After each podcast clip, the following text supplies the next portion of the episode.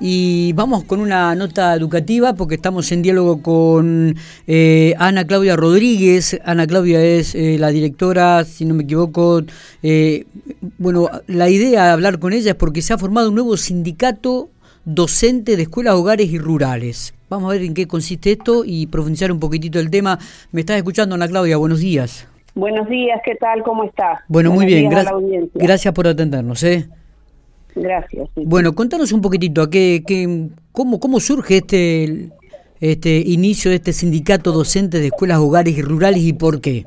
Bueno, mira, nosotros venimos desde hace muchos años que venimos con una problemática puntual de las escuelas hogares y, y bueno, somos un grupo de docentes directivos, profesores, eh, que nos hemos unido y nos hemos organizado en un nuevo sindicato, como vos lo dijiste, es un sindicato de docentes de escuelas, hogares y rurales de la provincia de La Pampa. Bien.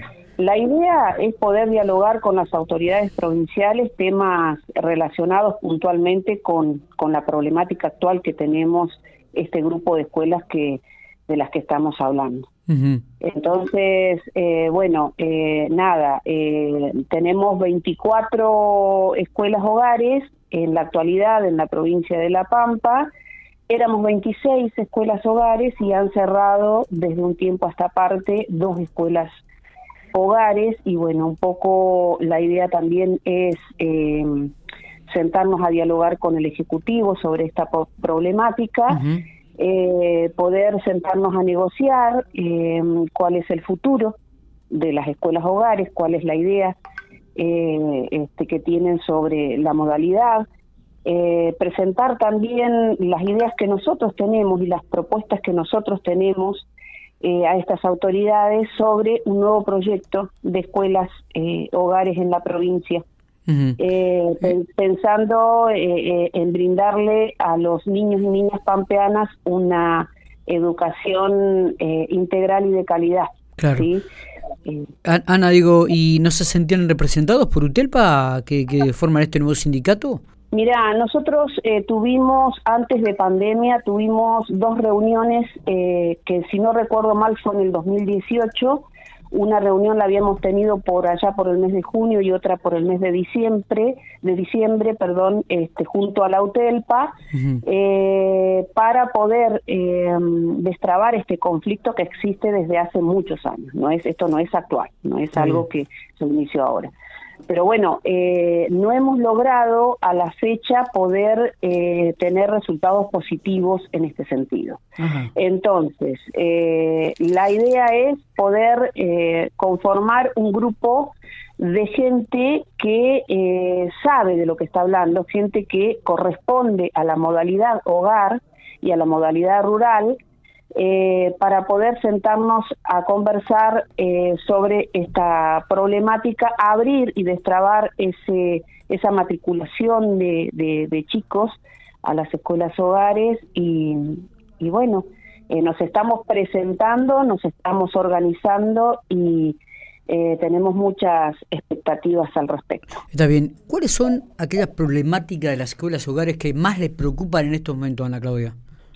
Eh, en un principio es eh, la escasa cantidad de alumnos que tenemos, ¿sí? Existe, no sé si eh, la gente conoce, porque a veces los chicos, las familias van a, quieren matricular a, a, un chico en una escuela hogar y no y, y tal vez desconoce que el directivo no tiene esa facultad, el poder de decidir quién entra y quién no a la escuela hogar. Entonces hay una reglamentación provincial, a nivel provincial, dictaminada por dirección de nivel, Ministerio de Educación, eh, con lo cual nosotros no tenemos un poder de decisión sobre eso. Entonces, con esta eh, modalidad, eh, en pocos años nos hemos quedado sin alumnos, con lo cual una escuela que no tiene alumnos no tiene docentes y se cierra. Entonces, ¿cuál fue la alerta nuestra? La última escuela que se cerró, que fue la escuela de Colonia San José. Claro.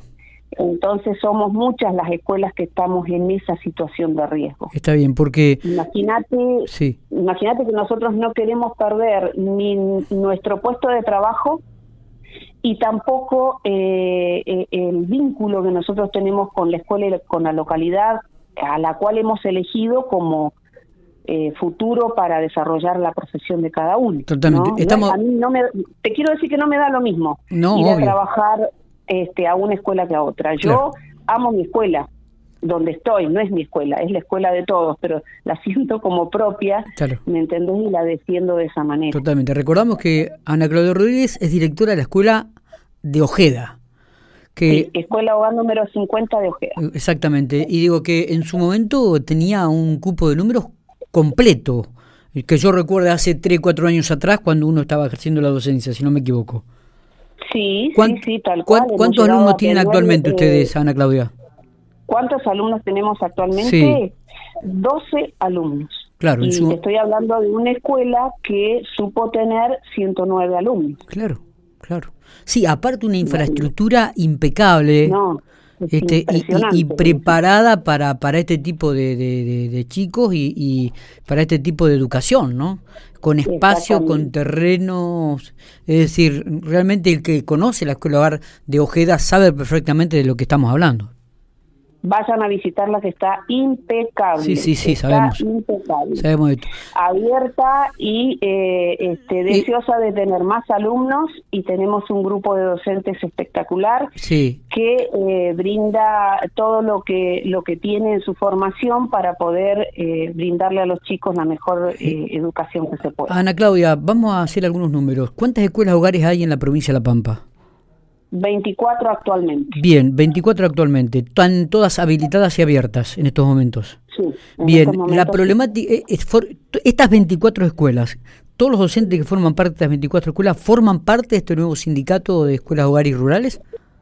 Mira, tenemos eh, representación de, muchas localidades, aún no hemos llegado a todas las escuelas por las distancias, pero la idea es eh, poder salir a recorrerlas y también eh, escuchar eh, a cada una de, ellas con sus problemáticas puntuales, porque no todas las escuelas tienen el mismo contexto. Sí, es verdad. Sí, entonces hay que hay que recorrerlas, pero no para brindarles y decirles que cambien de modalidad. Hay que ir a ayudarlas para que puedan seguir sosteniéndose en el tiempo y abierta para todos los niños y las niñas eh, pampeanas. Eh, pregunto, ¿van a tener eco dentro del Ministerio de Educación de la provincia? ¿Ustedes creen que van a tener eco?